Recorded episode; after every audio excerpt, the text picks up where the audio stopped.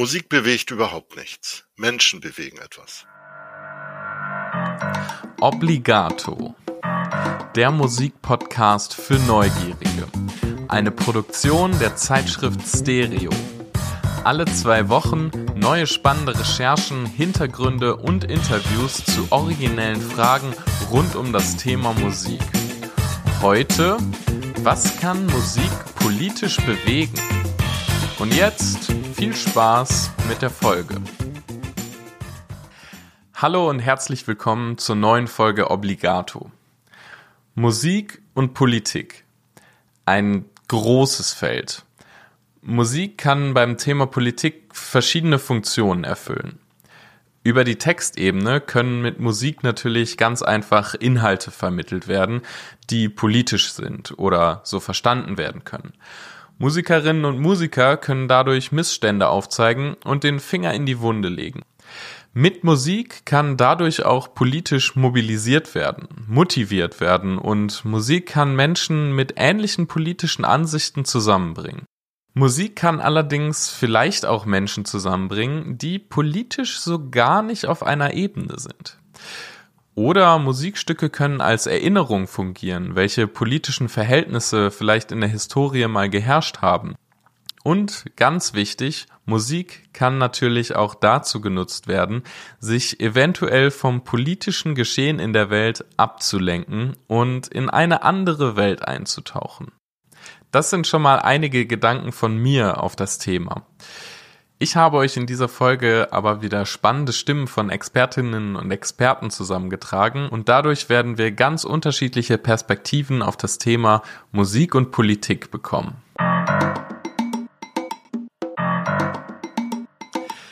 Als erstes habe ich zum Thema mit Wolfram Knauer gesprochen, dem Direktor des Jazz-Instituts Darmstadt.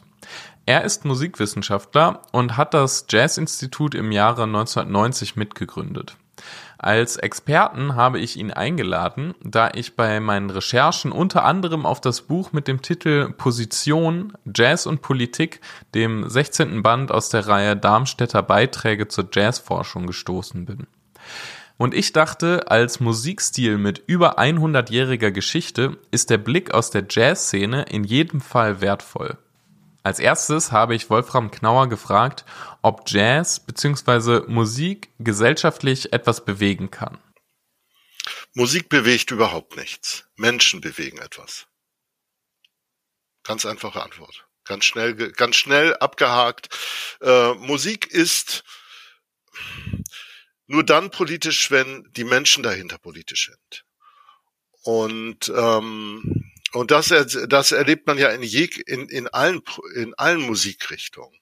Menschen, also Künstlerinnen, Künstler, ähm, stehen für etwas, stehen für etwas ein, haben eine politische Meinung, sind politisch, sind politisch aktiv, ähm, auch auf der Bühne. Äh, und das wird wahrgenommen, aber die Musik selbst ist ja erstmal nicht politisch. Die Menschen hinter der Musik sind also entscheidend, um die politische Ebene zu erreichen. Und zu Musikerinnen und Musikern im Jazz mit politischem Kontext hat Wolfram Knauer einige Beispiele.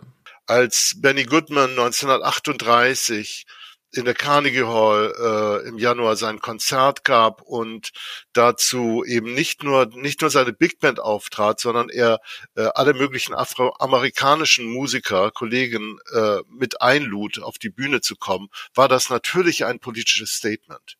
Hört man das auf der auf dem Mitschnitt dieses Konzerts?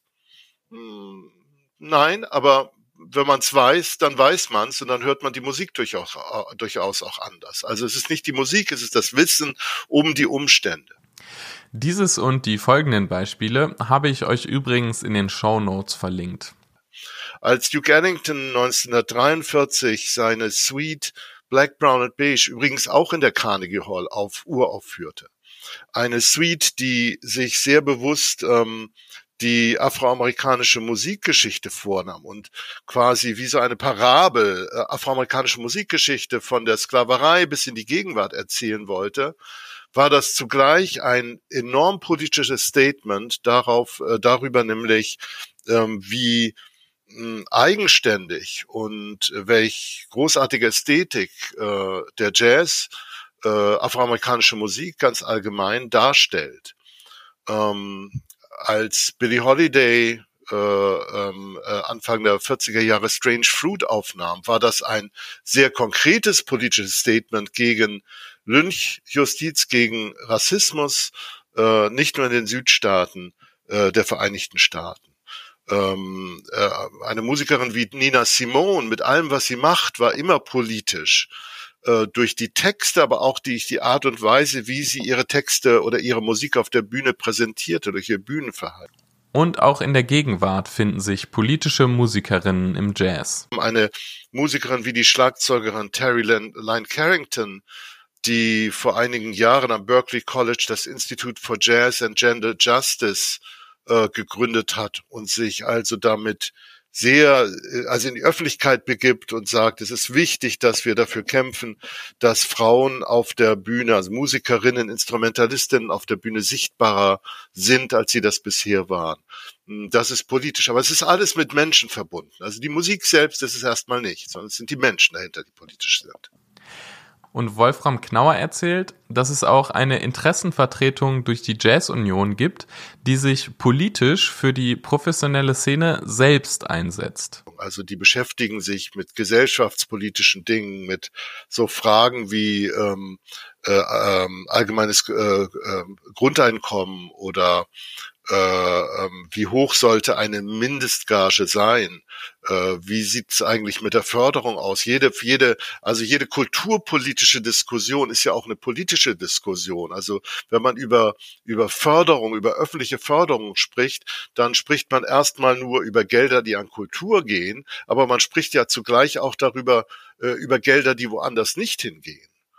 Also äh, jeder, der mit Förderung, äh, je, jede Musikerin, jeder Musiker, die sich in diesem Förderdschungel bewegt, bewegt sich ja auch mh, hm, in einer gesellschaftlichen Diskussion.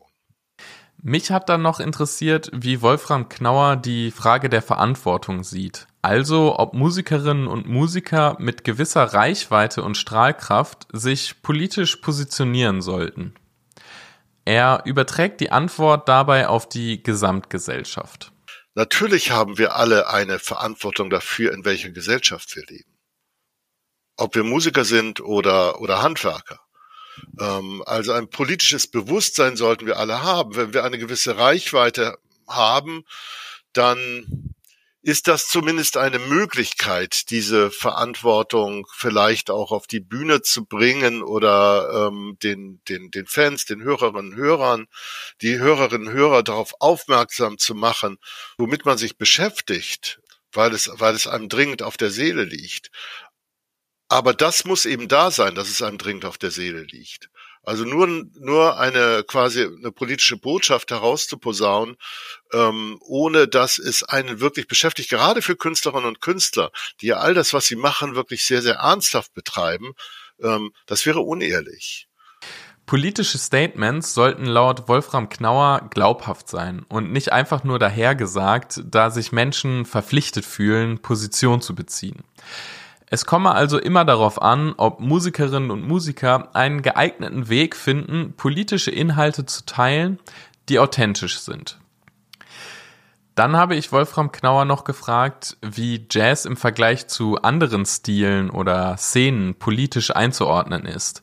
Nach der Feststellung, dass Popmusik durch die Textebene natürlich stärker darin ist, direkte politische Botschaften zu vermitteln, macht er eine besondere Eigenschaft des Jazz deutlich. Das hat ja seinen Grund, warum äh, totalitäre Staaten, Systeme wie das Dritte Reich oder auch äh, die ähm, sozialistischen äh, Diktaturen in Osteuropa dem Jazz sehr, sehr skeptisch gegenüberstanden oder ihn gar versuchten, möglichst zu, äh, zu verbannen. Und einer der Gründe dafür ist diese Individualitätsästhetik des Jazz. Also die Ästhetik, dass man eigentlich von den Musikern erwartet, dass sie ein Solo spielen, das so klingt wie sie selbst. Sie sollen nicht irgendwie, da, da soll niemand im Gleichschritt laufen. Das soll nicht klingen wie Marschmusik und jeder spielt, alle, alle spielen dasselbe, sondern jeder soll so seinen eigenen Weg finden und mit einbringen. Und das macht die Jazzmusik so besonders. Ähm, auch das ist enorm politisch und ich glaube, dass das in totalitären Staaten auch so oder totalitären Systemen auch so gesehen wurde.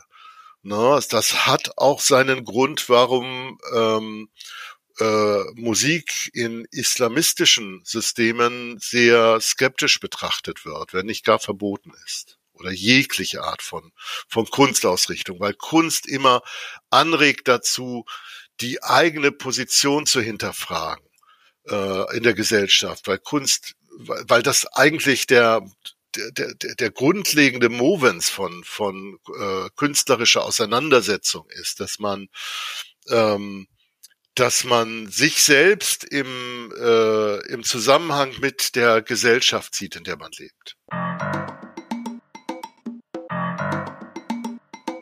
Im Jazz finden sich also viele politische Ansätze. Es gibt viele politische Künstlerinnen und Künstler, Aktionen oder auch Interessenvertretungen, die sich politisch für die eigene Szene einsetzen. Zudem ist der historische Blick auf die Jazzmusik hochpolitisch. Im letzten O-Ton hat Wolfram Knauer angesprochen, dass Jazz vor allem in Diktaturen und extremistischen Weltanschauungen gefürchtet wird da Jazz vor allem einen sehr individualistischen Ansatz verfolgt. Und dies leitet ganz gut zur nächsten Expertin über. Ich habe mit der Musikwissenschaftlerin Yvonne Wasserlos gesprochen. Die Professorin beschäftigt sich an der Universität Mozarteum in Salzburg mit den Themen Musik und Politik und vor allem mit dem Schwerpunkt Musik im Nationalsozialismus und Rechtsextremismus womit wir beim gerade angesprochenen O-Ton von Wolfram Knauer wären. Yvonne Wasserlos hat mir erzählt, dass Musik eine hohe Relevanz für die rechtsextreme Szene hat. Das Jahr 2010 herum kann man bemerken, dass eben rechtsextreme Gruppierungen zunehmend auf Mainstream-Musik auch zugreifen und das Ganze so etwas aus dieser Nische, in Anführungsstrichen, in der sie ja lange äh, existiert haben, herauskommt. Und man versucht gerade auch durch Formate, die im Internet ähm, zu rezipieren sind, sich immer mehr auf die Mitte zuzubewegen. Und das funktioniert unter anderem durch Formate, die wir uns alle anschauen können, beispielsweise auf YouTube. Und es funktioniert darüber, dass eben dort Musik benutzt wird, die aus anderen Kontexten stammt, ähm, beispielsweise aus Filmmusiken, aus ganz großen Kinoschlagern und bei denen man davon ausgehen kann, dass sicherlich viele diese Filme auch gesehen haben und deshalb auch ein gewisser Wiedererkennungseffekt zu unterstellen ist. Und durch diese Videos kann ein erster Kontakt zur rechtsextremen Szene entstehen. Also die Masche ist häufig die, dass man in diesem Video nicht gleich erkennt, um was es geht, wer auch die Produzenten, Produzentinnen dahinter sind. Ja, handelt es sich überhaupt um rechtsextreme Inhalte? weil es alles so verschleiert ist, dass es eben auf den ersten Blick nicht auffällt oder abstößt, sondern eben über diese vertraute Mainstream-Musik, bleiben wir bei dem Beispiel Filmmusik, ähm, ist mir Herr der Ringe beispielsweise, man erstmal dazu eingeladen wird, dort weiterzuschauen, ähm, vielleicht auch neue Bilder zwar sieht, auch wenn man diese Musik kennt und neugierig bleibt. Und dann sehr häufig der Schritt so ist, dass am Ende eine URL eingeblendet wird, auf der man dann sich weiter informieren kann. Das heißt, indem man dann auf eine Website gelangt, werden diese, ja, die Rahmenbedingungen dann erst klar gemacht. Und dann erfährt man auch erst, um was für eine Gruppierung es sich handelt, was die, die Forderungen sind. Und erst wenn man diesen Schritt gemacht hat, sich dann also quasi wieder über das Nachlesen zu informieren, wer sind die überhaupt, die da dieses Video produziert haben, dann kommt man also über dieses rationale Nachdenken quasi mit diesen äh, Gedanken in Kontakt. Als nächstes wollte ich wissen, ob die rechtsextreme Szene durch solche Videos oder über Musik in den letzten Jahren gewachsen ist. Schwer zu sagen, was die, die Reichweite und die Einflussnahme betrifft. Also prinzipiell haben sich wohl auch ähm, Forschungen soweit darauf verständigt, dass niemand durch das Hören oder Ansehen dieser Videos ähm, rechtsextrem wird, sondern meistens vorher schon eine entsprechende Affinität oder vielleicht eine, ein gewisser Bezug dazu da ist und das vielleicht nochmal so als letzter Trigger funktioniert, äh, gerade wenn man vielleicht so ein verharmlosendes Video sieht, um zu merken oder zu denken, ähm, das scheint gar nicht so wild zu sein, wie das alles aufgebauscht wird. Ich gucke da mal rein. Ähm, das ist wohl ein Prozess, der abläuft und der durch das Hören so einer Musik beschleunigt oder nochmal verstärkt werden kann. Aber ähm, niemand würde jetzt per se, der sonst vielleicht eine andere politische Auffassung auch vertritt, ähm, in diese Szene abdriften, wenn man sich, wie gesagt, solche Produktionen oder so eine, solche Lieder anhört. Eine weitere Frage, die mich interessiert hat, war dann, wie man mit Musik oder den Videos mit rechtsextremen Inhalten umgehen sollte. Beispielsweise in diesem Podcast-Format. Sollte man über konkrete Beispiele sprechen und sie sogar verlinken, damit man weiß, womit man es zu tun hat? Oder sollte der entsprechenden Musik und den Videos nicht noch mehr Aufmerksamkeit geschenkt werden? Also nur kommentarlos auf das Video verlinken würde ich nicht. Man kann darauf hinweisen, wenn man gleichzeitig aber zum Beispiel einen Text noch mit dazu gibt, in dem dieses Video entsprechend beleuchtet worden ist ähm, und entsprechend äh, eingeordnet wird. Man muss natürlich immer sagen, äh, darauf hinweisen, dass man das nicht zeigt oder sich damit auseinandersetzt, um es zu reproduzieren, sondern um zu informieren. Denn wie ich beschrieben habe, das ist so verschleiert mittlerweile, dass man sehr schnell, wenn man vielleicht nicht informiert ist ähm, oder eben Kinder, Jugendliche, die noch zur Schule gehen, ähm, da mit Dingen auseinander oder konfrontiert werden, die sie ja so nicht einordnen können und auch in ihrer Brisanz nicht einordnen können. Aber indem man das offensiv angeht und das wirklich benennt und sagt, das ist gerade vielleicht eine Masche, im, in der rechtsextremen Szene. Achte vielleicht drauf, das könnte da und da darauf hinweisen, ist meiner Meinung nach ein wichtiger Beitrag auch zur, zur Demokratieerziehung, um hier entsprechend ja auch so eine Bildungsarbeit zu leisten, die nur funktionieren kann, wenn man die konkreten Problematiken oder hier diese Medienformate benennt, ähm, darüber berichtet und sie auch öffentlich macht. Denn das alles so hinter dem Vorhang passiert, das ist eher etwas, woraus dann ähm, rechtsextreme Szene noch weitere, ähm, weiteres Machtpotenzial ziehen könnte. Nun noch ein Einblick in ein Genre, welches man nicht unbedingt mit der rechten Szene in Verbindung bringen würde, Rap-Musik. Seit einigen Jahren haben Rapper des sogenannten neuen deutschen Standards für viel Aufsehen gesorgt und hohe Klickzahlen auf YouTube und Co erreicht. Ich habe Yvonne Wasserlos gefragt, ob durch die Rapmusik eine neue Dimension erreicht wurde. Also das ist auf jeden Fall ein Genre, das sich ähm, ganz enorm mit einer großen Weitreich, äh, Reichweite aufgestellt hat ähm, wo wir auch wieder diesen Wirtschaftsfaktor natürlich mit verbinden, indem man auch diese Sachen überall runterladen kann, ganz legal. Und da vor allen Dingen auch ein Genre ähm, bedient wird, das natürlich auch unter in einer jüngeren Altersgeneration unglaublich beliebt ist und populär ist und vielleicht auf den ersten Blick ähm, die Texte nicht so unbedingt äh, im Einzelnen hinterfragt werden, um was geht's da eigentlich, was wird da genau ausgesagt, äh, aber der, der Sound oder die Beats oder der Rap sind gut. Und das ist in der Tat nochmal ein Feld, wo ja etwas passiert, was natürlich auch wieder diesen diesen Umdeutungsprozess nochmal klar macht. Denn Rap ist nun wirklich keine, wenn wir es so nennen wollen, weiße, in Anführungsstrichen, Musik. Aber hier hat auch die Szene versucht zu sagen, wir machen jetzt Deutsch-Rap um diesem Schmuddel, Gangster-Rap, hier alles in Anführungsstrichen, jetzt mal etwas Richtiges in Anführungsstrichen entgegenzusetzen. Und deshalb machen wir Deutsch-Rap. Und da gibt's also zahlreiche Zahlen, wenn man sich die Amazon-Hitlisten beispielsweise einmal anguckt, wo über einige Tage diese Alben auf Platz eins gewesen sind. Das ist schon etwas, wo man nachdenklich wird und solche Dinge ja teilweise einfach auch schwer zu, zu sanktionieren sind. Rechtsextreme versuchen ihre Inhalte durch Musik zu verbreiten, teils offensiv, aber häufig auch sehr verschleiert. Sie nutzen dazu unter anderem bekannte Filmmusiken oder ähnliches in Videos.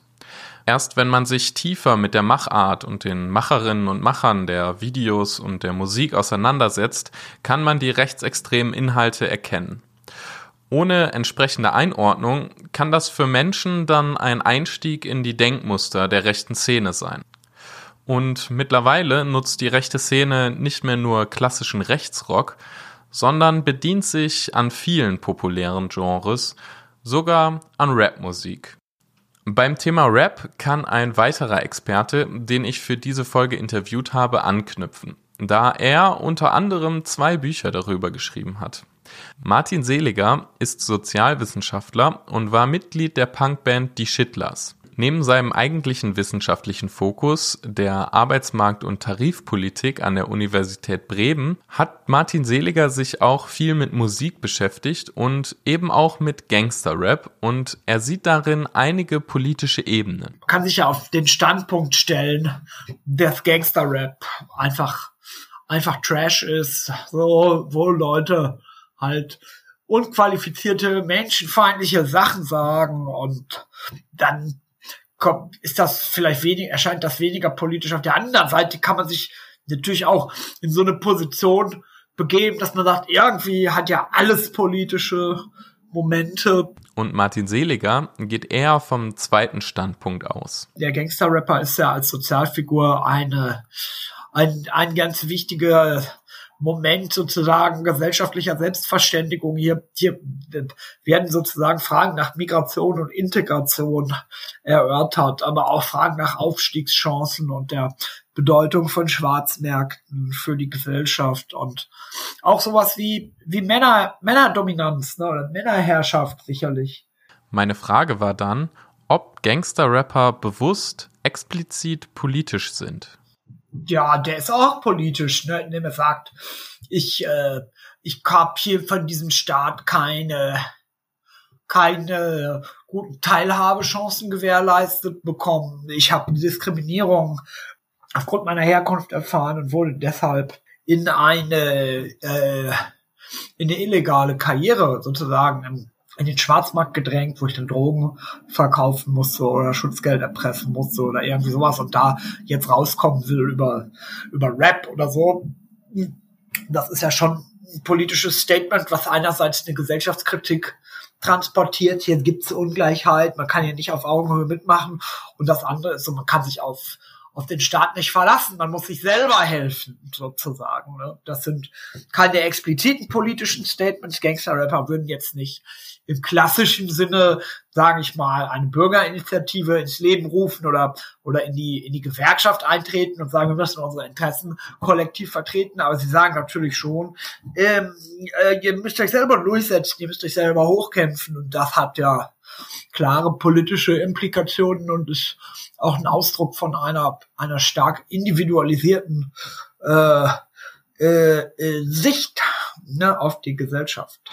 Aber wir haben nicht nur über Gangster-Rap gesprochen, sondern auch über Punk. Und ja, ja, also ich bin ja auch zur Politik gekommen über Punk. Ne, das war sicherlich so mit den Toten Hosen und, und den Ärzten, Farin Urlaub und Campino oder so waren natürlich irgendwie Figuren, an denen ich mich da vielleicht orientiert habe. Wobei mir jetzt auch gar nicht so klar ist, wofür die eigentlich politisch stehen sollen. Ich meine, außer, dass sie sagen, man muss gegen Nazis sein. Äh, ist da, ist, äh, weiß ich jetzt gar nicht so, ne? Also, das, äh, es gibt ja diesen erste Song, es ist nicht deine Schuld, wenn die Welt, dass die Welt ist, wie sie ist und geh mal wieder auf die Straße, geh mal wieder demonstrieren. Das hat ja gar keine, das hat er, das hat er jetzt eigentlich gar keine politische Couleur irgendwie. Das ist nur so, ja, man muss irgendwie politisch sein und, und aber wie, wie genau das jetzt geht oder warum, warum jetzt ein großer politischer Effekt irgendwie entsteht, wenn man irgendeine nicht näher benannte Demonstration besucht oder so. Mit seiner Punkband Die Shitlers hat er 2017 selbst mal einen Song mit dem Titel Politische Musik geschrieben. In dem eine Minute langen Song werden allerlei Aussagen unter anderem zu Deutschland, Merkel, der Bildzeitung, Uri Jalo, Frontex oder auch dem Mindestlohn, Schlüsselindustrien und der Schuldenbremse getroffen. Und im Refrain heißt es, politische Texte sind schwer. Ich glaube, es ging irgendwie da, darum, so ein bisschen das, das Dilemma so politischer Musik darzustellen, wenn man einfach so versucht, mit, mit einfachen Worten zu sagen, was, was, was, was wären gute Sachen, die, die, die, die verändert werden könnten in der Welt, dass es eigentlich, dass es eigentlich ästhetisch nicht mehr so ansprechend ist. Oder so. Das, ich, ich glaube, dass das so ein bisschen der Gag bei dem Song war. Ich weiß es aber gerade gar nicht mehr. Und er analysiert den Song darüber hinaus. Ja, jetzt, also die, die, die, Aufg die Aufgabe eines politischen Künstlers wäre es ja, diese, diese, diese Ideen und diese Forderungen dann einzuspeisen in einen politischen Diskurs, der dann über die Zivilgesellschaft irgendwann auch den Gesetzgeber erreicht, ähm, ähm, damit die Welt dann so geordnet werden kann. Ich, ich glaube nicht, dass das geschieht. Wie schon zu Beginn der Folge erklärt, Musik und Politik, das ist ein riesiges Feld und ich konnte hier nur einen kleinen Teil abbilden. Sicherlich könnte man eigene Folgen oder ganze Podcast-Serien über Politik und Jazz, Musik und Rechtsextremismus oder auch über Gangsterrap und Punk im politischen Kontext machen. Im Großen und Ganzen kann ich aber zusammenfassen, dass die Musik an sich erstmal nicht politisch ist. Es sind die Personen dahinter, die politisch sind und die Musik als Medium nutzen, um ihre Inhalte zu verbreiten. Dabei sind die Absichten durchaus grundlegend unterschiedlich und natürlich so vielfältig, wie auch die politische Landschaft ist.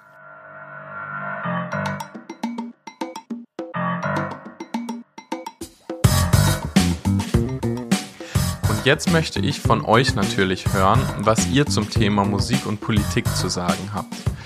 Wurdet ihr durch Musik vielleicht zu politisch bewussteren Menschen? Oder findet ihr, dass Politik in der Musik gar nichts zu suchen hat? Schreibt mir entweder unter podcast.nietzscheverlag.de oder bei Instagram unter Obligato Podcast. Ich freue mich auf eure Reaktionen zum Thema. Und ich freue mich natürlich, wenn ihr nächstes Mal wieder reinhört, wenn es um das Thema Content Creation und Influencer in der Musikszene geht. Macht's gut und bis dahin. Obligato, der Musikpodcast für Neugierige. Eine Produktion der Zeitschrift Stereo.